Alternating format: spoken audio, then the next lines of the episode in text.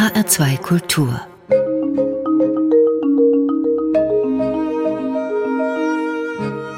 Doppelkopf Heute ist Franz Hohler zu Gast. Ich heiße Karin Röder.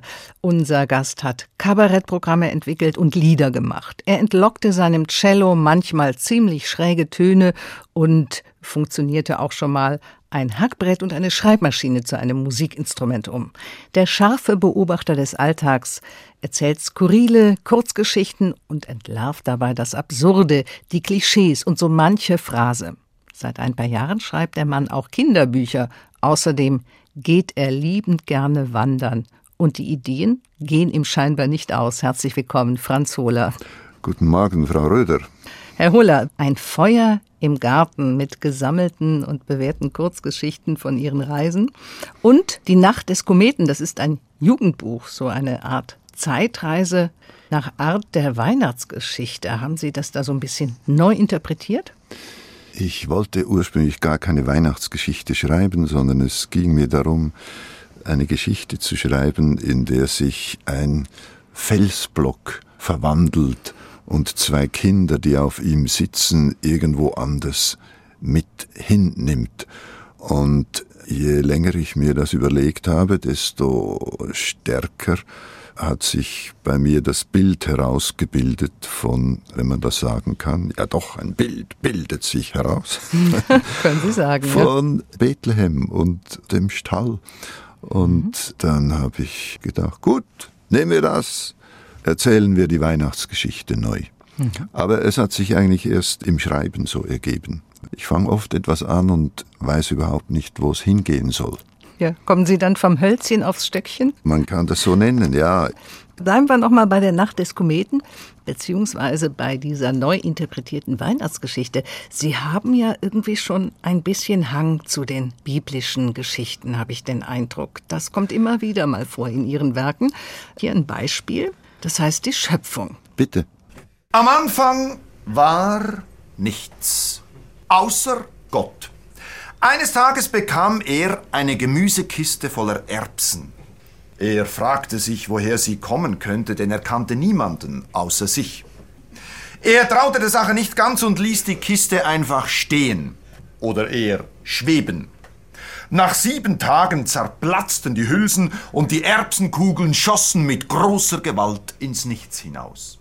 Oft blieben dieselben Erbsen, die in einer Hülse gewesen waren, zusammen und umkreisten sich gegenseitig. Sie begannen zu wachsen und zu leuchten, und so wurde aus dem Nichts das Weltall. Gott wunderte sich sehr darüber. Auf einer der Erbsen entwickelten sich später alle möglichen Lebewesen, darunter auch Menschen, die ihn kannten.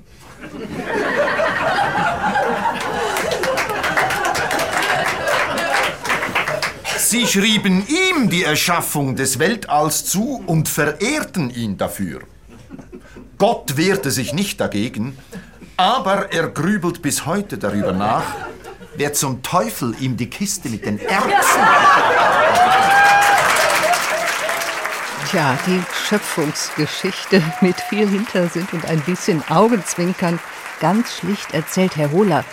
Wie kommen Sie auf eine solche Idee?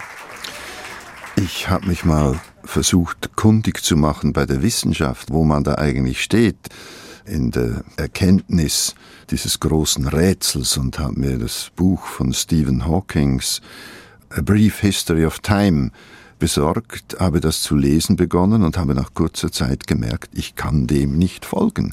Ich verstehe ihn nicht. Und dann habe ich aus Trotz begonnen, jeden Tag, an dem ich dieses Buch las, eine Schöpfungsgeschichte zu schreiben. Und das war vielleicht so eine kleine Herausforderung durch die Wissenschaft, mir etwas einfallen zu lassen, mhm. was einfach einen anderen Blickwinkel hat und eine andere Sicht auf, und vor allem, Herr Hohler, Ihre Geschichte kann man verstehen, und zwar aufs erste Hören. Ja, ob sie wahr ist, ist natürlich eine ganz andere Frage, nicht? Ja, das muss dann jeder für sich selbst entscheiden. Die Roman aus dem Jahre 2013, Gleis 4 heißt der. Ich fasse mal kurz zusammen. Eine Frau will nach einer Gallen-OP zur Kur fahren. Auf dem Bahnhof bietet ein netter Herr ihr an, den Koffer zu tragen. Angekommen an Gleis 4 bricht der mit einem Herzinfarkt tot zusammen. Sie recherchiert Und da stellt sich ja etwas Schlimmes heraus. Das können Sie jetzt selber erzählen.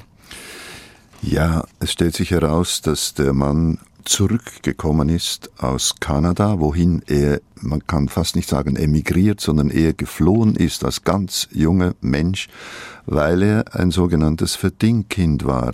Mhm. Und Verdingkinder waren Kinder, aus Familien, die aufgelöst wurden und die wurden dann von der Armenbehörde verteilt auf Leute, die die zu sich nahmen als Pflegekinder, Pflegeplätze wären das eigentlich heute, ja. aber häufig wurden die dann von Bauern gnadenlos ausgenützt. Es war fast eine Art Sklavenhaltung. Mhm. Es ging bis zu Todesfällen.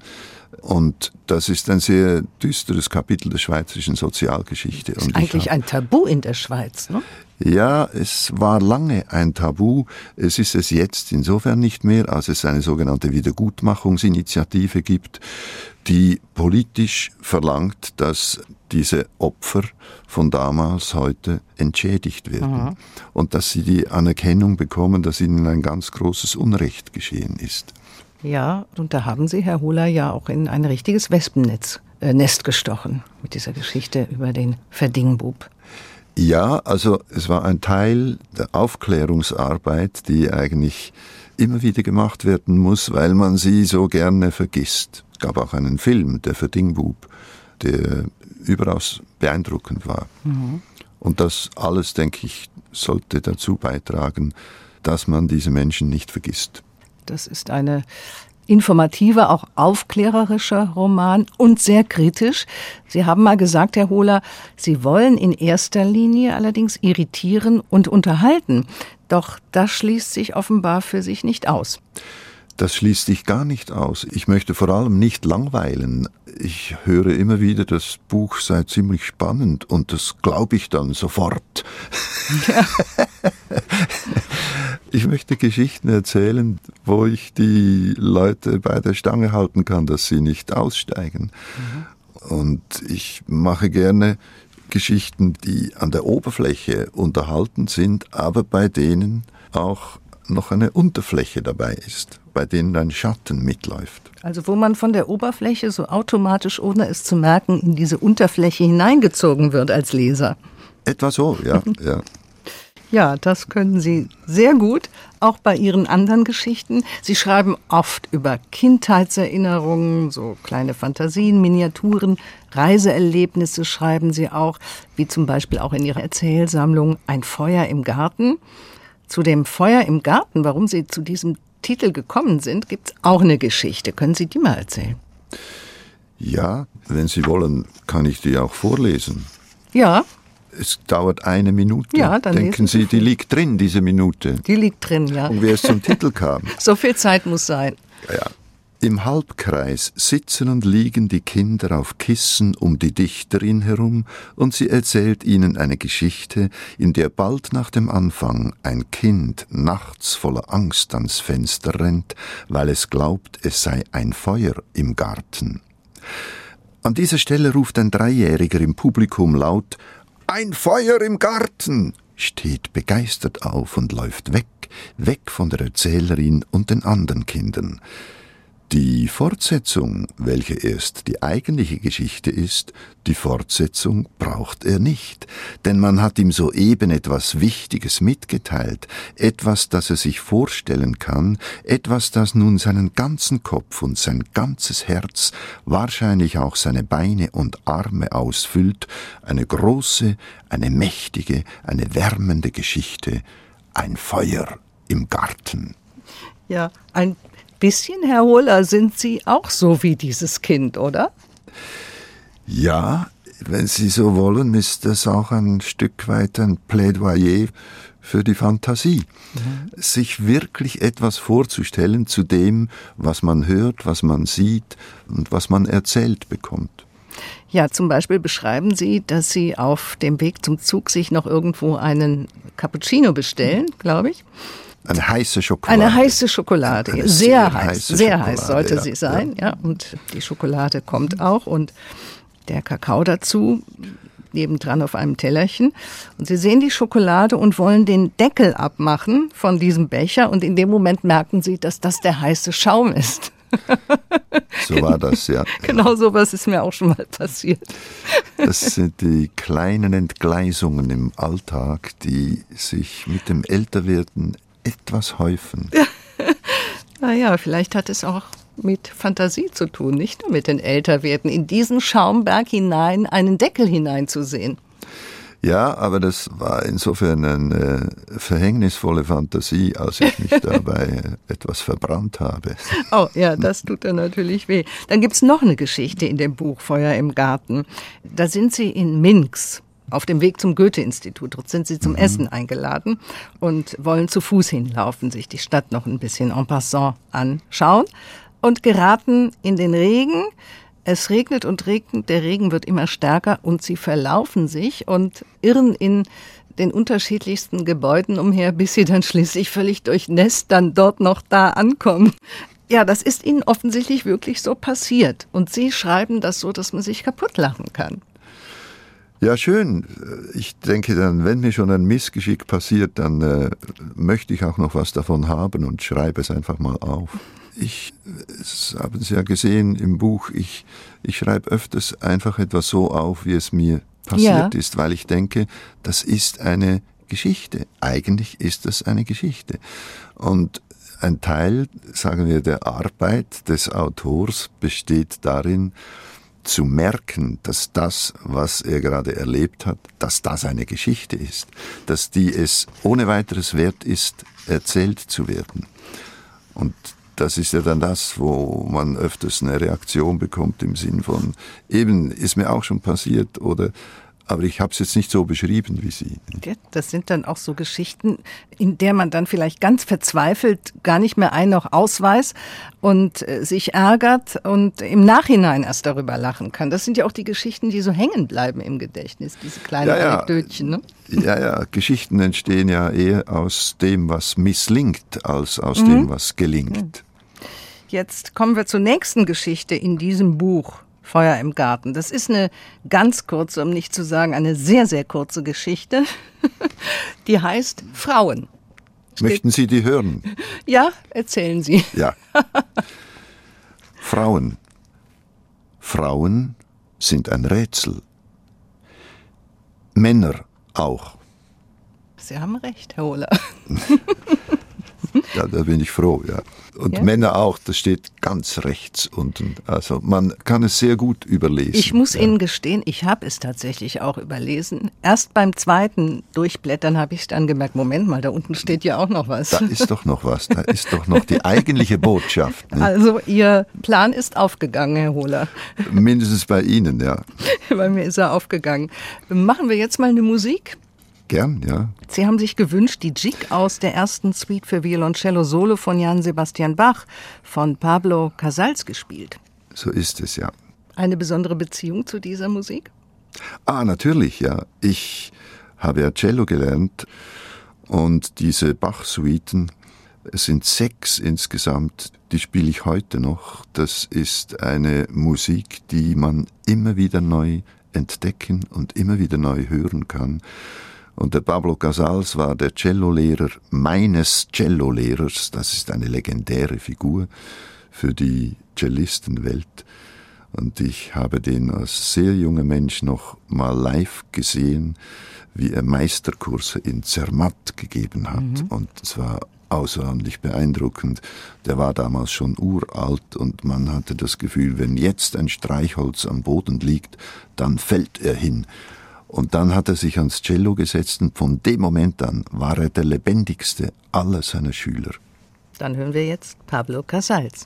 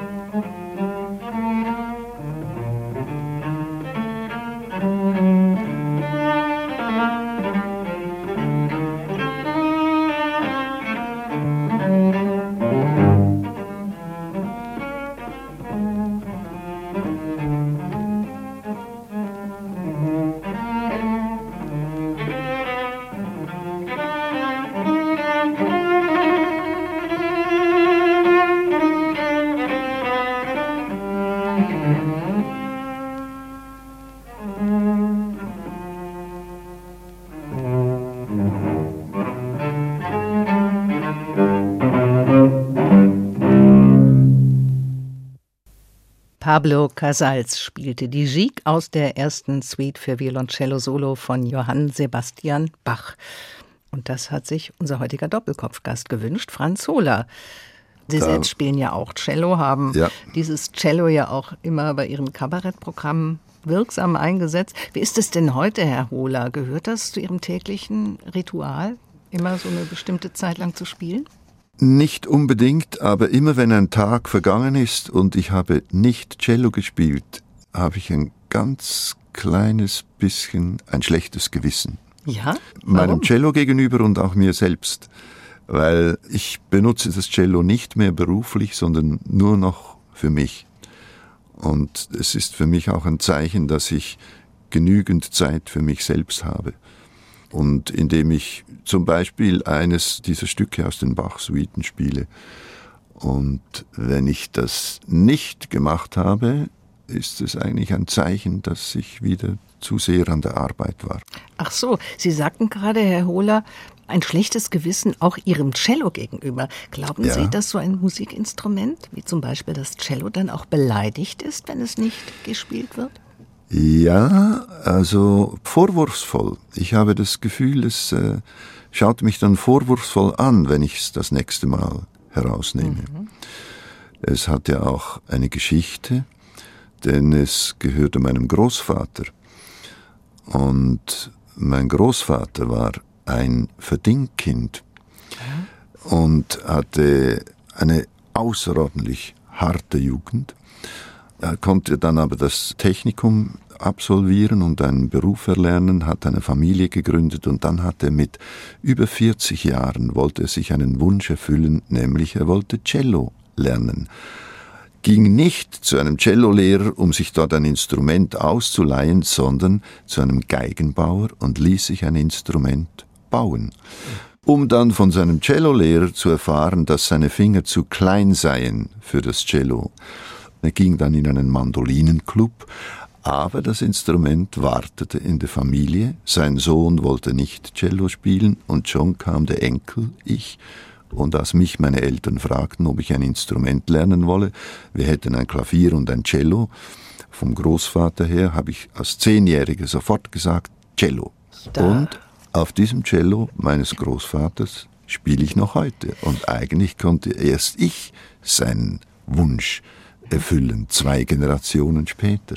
Heißt das für Sie, Herr Hohler, da besteht so etwas wie eine lebenslange Verpflichtung, Verantwortung auch? Ja, ich würde eher sagen, eine lebenslange Liebe. Okay, hört sich besser an, ja? Ja. Sie sagten gerade, Ihr Großvater war auch ein Verdingbub. Um mhm. das Thema geht es ja in Ihrem Roman Gleis ja. 4. Seit wann wissen Sie das? Das wusste ich schon, als er noch lebte, aber er wollte nie davon erzählen.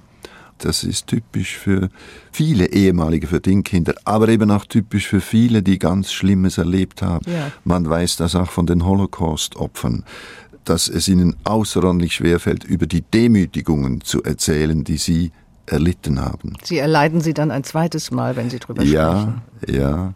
Und ich bedauere heute, dass ich ihn nicht mehr danach gefragt habe, denn ich wäre als Enkelkind schon in der besseren Lage gewesen. Häufig erzählen sie es erst den Enkelkindern, möchten mhm. es aber ihren Kindern gegenüber, für die sie eine Art Autorität auch darstellen und einen festen Wert. Sie möchten sich selbst nicht demontieren vor ihren Kindern. Ja. ja. Herr Hohler, fünf Semester haben Sie Geschichte und Romanistik studiert. Und Germanistik ja, ja. ist ja eigentlich gar nicht der Redewerk, denn schon als Student hatten Sie dann erste Erfolge im Kabarett und haben das Studium dann abgebrochen. Hatten Sie von Anfang das Gefühl, dass das genau die richtige Entscheidung ist? Also ich habe als junger Mensch äh, mir zwei Biografien zurechtgelegt, zwei mögliche und die eine war, ich studiere Germanistik, Romanistik, Geschichte, ich werde Mittelschullehrer und die andere war aber immer, ich versuche mit meinen Ideen und von meinen Ideen zu leben. Und das habe ich dann ausprobiert. Als ich 22 war, habe ich ein, ein Soloprogramm gemacht. Ich nannte das Pizzicato, habe das im alten Heizungskeller der Universität Zürich aufgeführt und hatte ziemlichen Erfolg damit. Ich wurde sehr bald nach Berlin eingeladen, von dort nach München, Düsseldorf. Die kamen die Leute von der Lach- und Schießgesellschaft, haben gesagt, ja, kommen Sie doch zu uns und Düsseldorf das Komödchen. Und dann habe ich beschlossen, ich gehe mal ein Jahr von der Uni weg. Und dieses Jahr dauert heute noch an. Rückblickend bin ich sehr froh, dass ich mich so früh entschieden habe, diesen Weg zu gehen. Ja. Die Süddeutsche Zeitung, Herr Hohler, attestierte Ihnen mal ein unerschöpfliches Reservoir an komischen Einfällen mit einem Schuss Nonsens oder Satire und einer Prise augenzwinkernder Lebenserfahrung. Das kann ich nur bestätigen. Kennen Sie überhaupt sowas wie einen kreativen Stau oder eine Blockade? Ja, der Stau, der ist ja nichts äh, Schlechtes, weil da staut okay. sich dann was an und man denkt darüber nach und denkt, irgendeinmal sollte ich in die Geschichte reinkommen und dann, wenn sozusagen der Damm bricht, dann kann äh, die Geschichte zum Fließen kommen. Mhm. Blockade kenne ich auch, dass ich irgendwo nicht weiterkomme bei einer Idee oder dass ich sehe, dass ich wohl nicht die richtige Form gefunden habe dafür und dann lasse ich es ohne weiteres auch mal bleiben. Ja. Was aber auch vorkommt, ist, dass ich 20 Jahre später dieses angefangene Blatt wieder hervorziehe und dann auf die Fortsetzung komme, die hm. sich wohl langsam, langsam angestaut hat inzwischen. Ach ja, deswegen ist der Stau gut. Ja, ja, also offensichtlich quälen Sie sich da nicht lange und ach verdammt, warum fällt mir jetzt nichts Passendes ein, sondern Sie lassen es dann so kommen, wie es kommt. Ja, ja da bin ich dann wie ein, was weiß ich, wie, vielleicht wie ein Bauer, der sieht, wenn der Mais nicht kommt dieses Jahr, dann gehe ich eher zum Rocken und lass den Mais mal liegen. Und siehe da, nächstes Jahr kommt er plötzlich. Schöner Vergleich. Aber so oft kann das nicht passiert sein, Herr Hohler, denn Sie haben so viele Bücher und Geschichten, Texte und Töne, Theaterstücke, Hörspiele, TV-Filme, inszeniert, geschrieben. Die Sendung wäre nicht lang genug, wenn ich das alles aufzählen würde. Ebenso ihre Preise. Deswegen beschränke ich mich nur auf einen Preis, nämlich den Deutschen Kleinkunstpreis in der Sparte Kabarett. Den haben Sie Anfang der 70er Jahre bereits bekommen. Ich glaube, Sie waren sogar der zweite Preisträger nach Hans-Dieter Hüsch. Ne? Ja, ja, das war so, ja. Ich habe den Preis bekommen, als es noch kein Geld gab. Ja, gut. Sie haben den Preis ja nochmals bekommen, den Ehrenpreis des Landes Rheinland-Pfalz. Ah. Dafür gab es was, ja. Okay, ich sage jetzt nicht wie viel, weil ich es im Moment selbst nicht weiß. Ja, so viel kann es nicht gewesen sein. Nur darum geht es ja nicht. Also Ehrenpreis, das ist ja dann eben auch eine Ehre, oder? Ja, wenn man dem Namen trauen darf, schon. Ja. Aber da steckt noch eine zweite Ebene unter dem, was Sie sagen. Ja, wenn dann langsam die Preise für das Gesamtwerk kommen, nicht? Und das sind ja die Ehrenpreise, dann merkt man auch, dass man älter geworden ist. Mhm. Und überlegt sich, ja, was denn noch kommen könnte oder was man noch tun möchte, nicht? Es ist ja dann so, dass beim Älterwerden der Vorrat an Zukunft schmilzt. Ja. Bringt Sie das ein bisschen in Panik? Eigentlich nicht ich konnte genug machen, ich konnte genug verwirklichen von dem, was mir vorschwebte und alles, was noch kommt, ist geschenkt. Herr Hohler, Sie haben sich 2003 von der Kabarettbühne verabschiedet mit 60 Jahren. Zunächst dachte ich, naja, ist ja doch ein bisschen früh. Aber vor dem Hintergrund, was Sie eben gesagt haben, wenn ich mir überlege, wie viel Zeit möglicherweise noch bleibt, hatte dieser Gedanke mitgespielt bei der Entscheidung, die Kabarettbühne zu verlassen? Ja, wenn man mit Kabarettprogrammen unterwegs ist, verlangt das einfach sehr viel Zeit. Also, dass man zum Beispiel auch mehrere Wochen an einem Ort auftritt und spielt. Und da habe ich gemerkt, dass mir das langsam zu viel wurde und dass ich das auch in dem Sinn nicht mehr gebraucht habe. Wenn ich heute Lesungen mache, und ich mache doch öfters Lesungen, die sind weniger anstrengend, ich muss keine Bühne einrichten, ich muss nichts auswendig lernen, aber dann habe ich diesen Kontakt mit den Leuten auch, den ich immer gerne hatte. Ich bin immer gern zu den Leuten gegangen mit dem, was ich gemacht habe. Ja, die Lesebühne ist ja auch eine Bühne, ne? wenn auch so anders als es. beim Kabarett. So ist es, ja. ja. Franz Hohler ist heute zu Gast bei Doppelkopf in HR2 Kulturschriftsteller und Geschichtenerzähler und fast 48 Jahre, wenn ich richtig gerechnet habe, mit seiner Frau Ursula verheiratet. Ja, wo gibt's denn sowas, Herr Hohler? Wie haben Sie das denn geschafft? Offenbar regen wir uns gegenseitig an. Wir wissen uns immer gegenseitig was zu erzählen. Fängt schon damit an, dass man sich am Morgen zum Beispiel seine Träume erzählen kann. Und manchmal gehen da Welten auf. Ist ein großes Geschenk. Herr Hohler, ein großes Geschenk ist wahrscheinlich auch Ihre Wanderleidenschaft. Sie gehen gerne zu Fuß. Ich habe mal irgendwo gelesen, das Wort gehen gehört zu Ihrer Lieblingsvokabel. Mhm. Was ist so schön am zu Fuß gehen? Es ist die menschlichste Art der Fortbewegung. Sie ist dem menschlichen Auffassungsvermögen angepasst. Ich fahre auch gerne Fahrrad, aber das Fahrrad verlangt mehr Ablenkung. Nein, es verlangt mehr Aufmerksamkeit, Aufmerksamkeit auf den Verkehr und lenkt einen ab von dem, was man sehen könnte, wenn man zu Fuß ginge. Das war es eigentlich, was ich sagen wollte.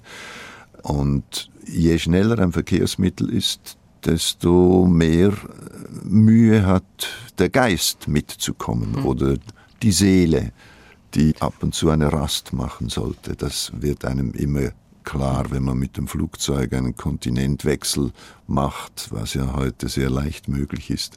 Dieses Erstaunen, plötzlich in Korea zu sein zum Beispiel, ja. das packt mich jedes Mal.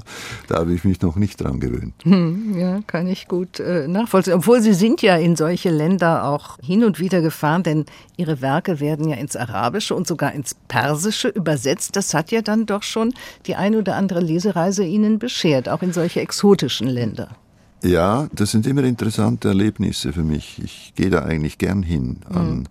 sagen wir, in Gegenden, die ziemlich außerhalb der deutschen Muttersprache liegen. Wenn wir jetzt nochmal bei dem zu Fuß gehen bleiben, was Sie ja noch lieber machen, als mit dem Flugzeug irgendwo hinzufliegen. Viel lieber, ja. Äh, viel lieber. Auch darüber äh, haben Sie ja mindestens, äh, naja, sagen wir, drei Werke verfasst, 52 Wanderungen, Spaziergänge und immer höher. Sie sind gut dokumentiert, Frau ja, ja, ja, ja, ja. Mich fasziniert das. das wandere ja auch selber gerne. Vielleicht Aha. deswegen. Vielleicht hm. treffen wir uns mal auf einer Wanderung. Das habe ich mir auch vorgestellt, als mhm. ich das gelesen habe, tatsächlich. Nur, da steht zum Beispiel auch, Sie sollen mit Kompass ausgerüstet durch Zürich gewandert sein, da wo Sie wohnen. Warum das denn?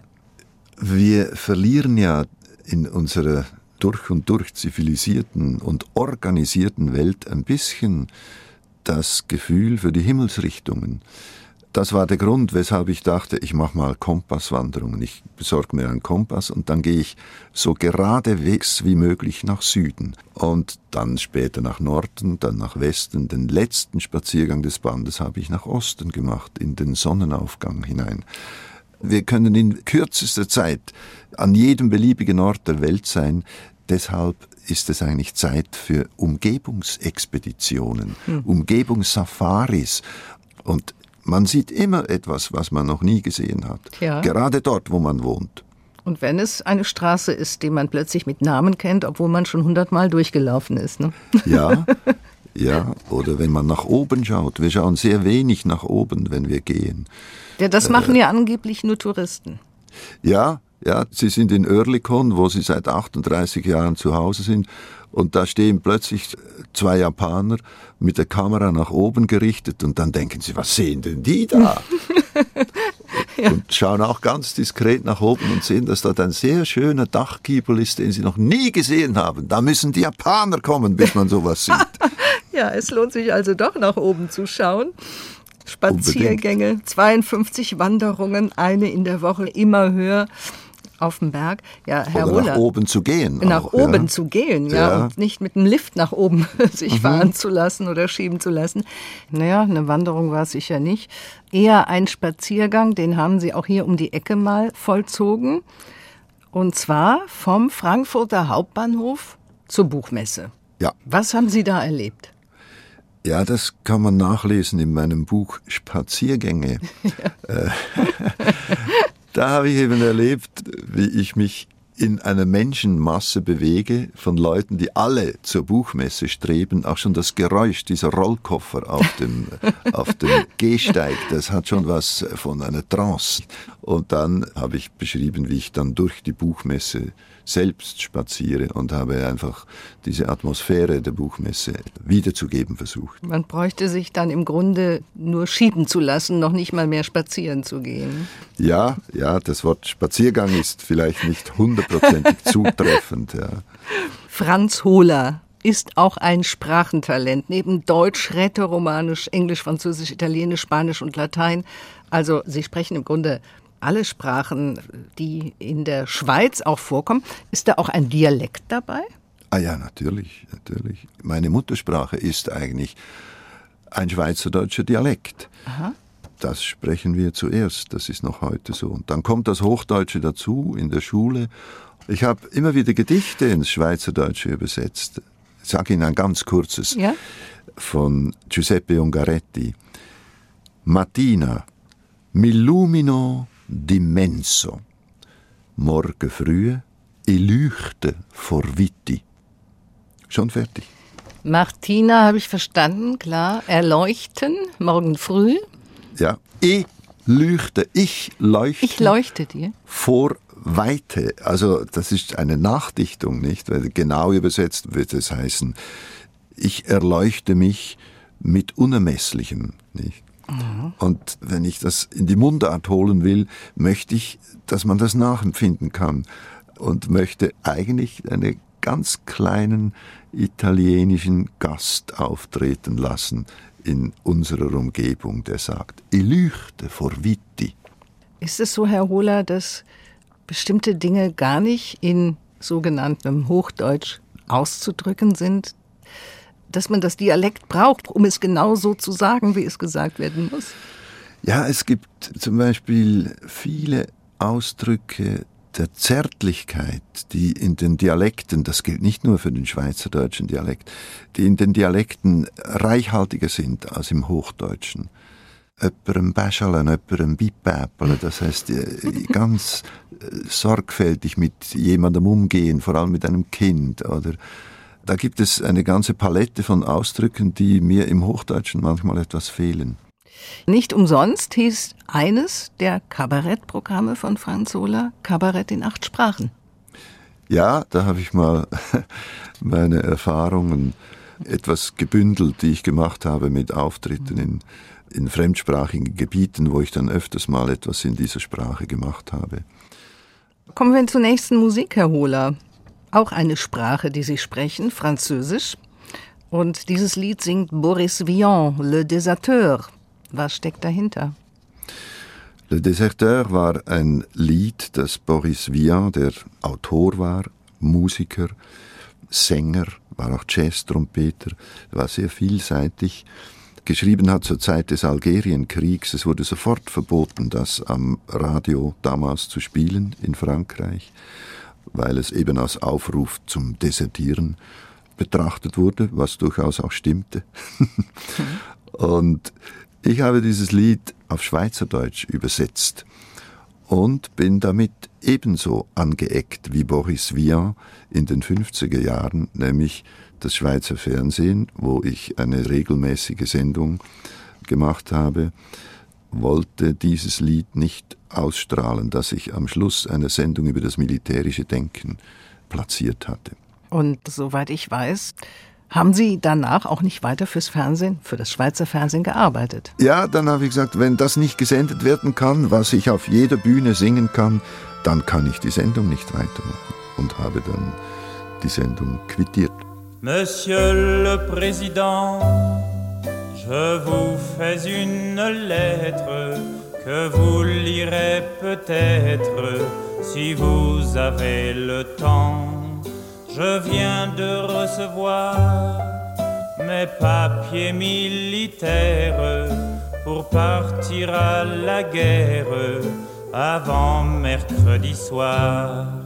Monsieur le Président, je ne veux pas la faire, je ne suis pas sur terre pour tuer des pauvres gens. C'est pas pour vous fâcher, il faut que je vous dise, ma décision est prise, je m'en vais déserter.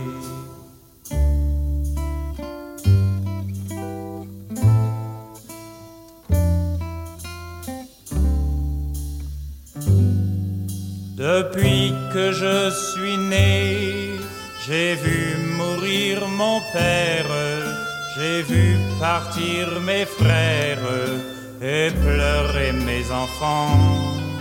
Ma mère a tant souffert qu'elle est dedans sa tombe et se moque des bombes et se moque des vers. Quand j'étais prisonnier, on m'a volé ma femme, on m'a volé mon âme et tout mon cher passé. Demain de bon matin, je fermerai ma porte au nez des années mortes, j'irai sur les chemins.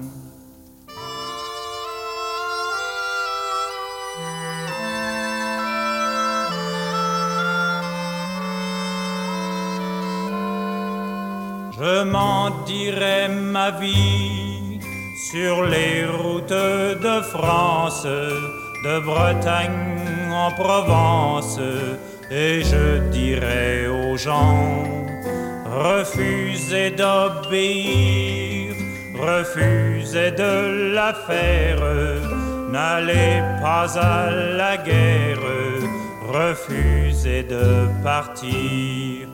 S'il faut donner son sang, allez donner le vôtre. Vous êtes bon apôtre, monsieur le président. Si vous me poursuivez, prévenez vos gendarmes que je n'aurai pas d'armes et qu'ils pourront tirer.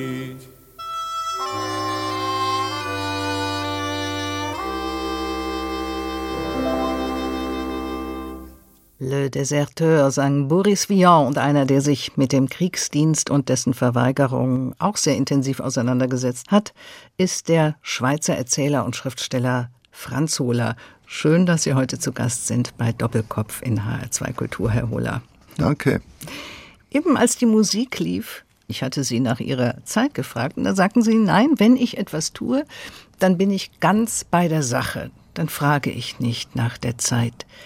Ist das auch eine Voraussetzung dafür, Herr Hohler, dass Sie sich so in Ihre ja, Geschichten hineinfallen lassen und sich so quasi von Ihren eigenen Geschichten weitertragen lassen können? Ja, ich denke, das gehört schon dazu, dass man die Fähigkeit trainiert, sich auf etwas wirklich zu konzentrieren.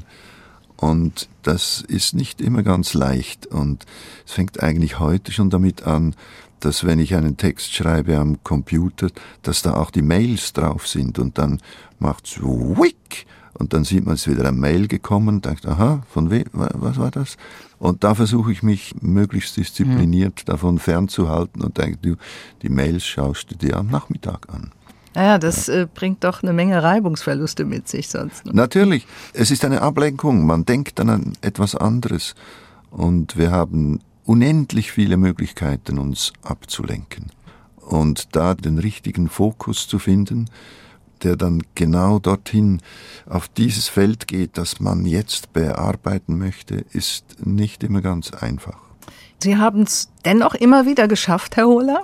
Als Kabarettist haben Sie Gegenwelten entworfen. Sie wollten sich ja nicht so diesem ja, politischen Kabarett unterwerfen, der Gestalt, dass sie im Grunde das, was sowieso ist, nochmal rekapitulieren, sondern sie haben immer Gegenwelten entworfen. Wie könnte es auch gewesen sein? Wie könnte es sein? Oder eine Art fantastischer Realismus. Und als Geschichten- und Romanschreiber geht auch immer wieder die Fantasie mit ihnen durch. Ja, so leicht verschobene Realitäten. Manchmal weiß man auch nicht genau, hat er das jetzt geträumt oder komplett erfunden, hat er es erlebt. Immer habe ich aber den Eindruck, Was sind wir Menschen doch für merkwürdige Wesen? Ja, dem kann ich nur zustimmen. Und das gehört zum Reichtum des Lebens, dass man immer wieder auf, auf Leute trifft, die ihre Geschichten haben und die, die ihre seltsamen Geschichten haben. Und häufig entdeckt man das ja eben auch in sich selbst. Zum Beispiel, ich bin immer wieder fasziniert vom Reichtum der Träume, die ja in uns selbst entstehen, die uns aber regelmäßig irgendwo hinführen, wo wir in Wirklichkeit nicht waren und wo wir vielleicht auch gar nicht hingehen wollen. Und ich betrachte die dann als Nachrichten aus den entlegenen Provinzen meines eigenen Reiches. Ja, da gibt es so einen Traum. Es muss ja ein Traum gewesen sein in Ihrem Erzählband Feuer im Garten. Sie sitzen im Zug und der Zug soll nach Wittkingen fahren. Wittkingen, ja. Äh, und hält aber dort nicht. Und ja. Sie ziehen die Notbremse und der Zug kommt mitten im Tunnel zum Stehen. Die Leute sollen aussteigen. Sie gehen durch den Zug zurück zum Bahnhof und sehen, dass Zürich in Schutt und Asche liegt. Ja. Was ist das für ein Traum? Ja, das ist einerseits ein Albtraum und andererseits, wir rechnen so fest damit, dass die Wirklichkeit unerschütterlich ist, dass sie so mhm. bleibt, wie sie war. Aber wer immer einen Krieg erlebt hat, der weiß, dass das nicht der Fall ist. Wenn ich an Deutschland denke, wenn ich diese Bilder sehe, von Köln 1945, wo nur noch der Dom steht, oder ja. von Berlin oder von Dresden das kann alles passieren. Ich habe in einem früheren Roman, Der neue Berg, habe ich die Geschichte erzählt, wie in der Nähe von Zürich ein Vulkan ausbricht und weite Teile Zürichs und der Umgebung zerstört. Vielleicht sind das auch Albträume, weil das sind große Katastrophen, aber ich merke, dass ich mir gerne solche Ereignisse vorstelle, welche unsere Zustände ganz grundsätzlich verändern. Dahinter steckt, glaube ich, auch die Haltung, Herr Hohler, es gibt keine Gewissheiten. Ja, die einzige Gewissheit ist, dass es keine wirklichen Gewissheiten gibt. Das könnte ich besser nicht sagen, ja. Herr Hohler, trotz Ihres unerschöpflichen Ideenreichtums machen Sie auch ganz ja, profane Dinge. Angeblich machen sie gerne Hagebuttenkonfitüre, Löwenzahnsalat und Brennnesselsuppe. Sammeln Sie diese Hagebutten, Brennnessel, Löwenzahn oder kaufen Sie die auf dem Markt? Der Witz ist natürlich, dass das Dinge sind, die man selbst pflücken kann irgendwo. Also Brennnesseln finde ich in meinem Garten beispielsweise. Der im, ständig im Zustand der Halbverwilderung ist. und wenn ich zu Hause bin, mache ich mir meistens am Mittag eine kleine Suppe, mir und wenn meine Frau zu Hause ist, auch für sie, und mache immer wieder eine andere Suppe. Und es ist ein Stück auch ein Spiel mit dem, was kann ich machen aus dem, was gerade da ist. Das ist letztlich ja. mhm. ein ähnlicher Vorgang, wie wenn Sie eine Geschichte schreiben. Was mache ich jetzt aus diesem Motiv oder welches Motiv habe ich zur Verfügung, das für eine solche Geschichte geeignet wäre? Mhm. Das regt dann auch die Fantasie an. Durchaus, ja. ja. Ja, Herr Hohler, hat sich irgendwas in Ihrem Leben geändert, als Sie die 70 überschritten hatten? Ja, es steigt das Bewusstsein, dass die Zeit begrenzt ist. Also je älter man wird, desto näher rückt man zum Tod. Und das hat für mich schon zur Folge, dass ich etwas mehr Sorgfalt darauf verwende, wie ich mit meiner Zeit umgehe. Zum Beispiel, welche Freundschaften man pflegen möchte und die dann auch wirklich pflegt und nicht denkt, ah ja, das sind doch lustige Leute, mit denen sind wir eigentlich befreundet, aber man trifft sie nie. Dass ich diesem ganzen Bereich, allen Beziehungen, die man hat, und das fängt bei den Nächsten an, dass man denen mehr Aufmerksamkeit widmet, denn man weiß, jeder Tag, den du noch hast, ist geschenkt. Sie haben zum Schluss sich ein Musikstück von Stefan Grappelli gewünscht, der Miner Swing. Aus welchem Grund?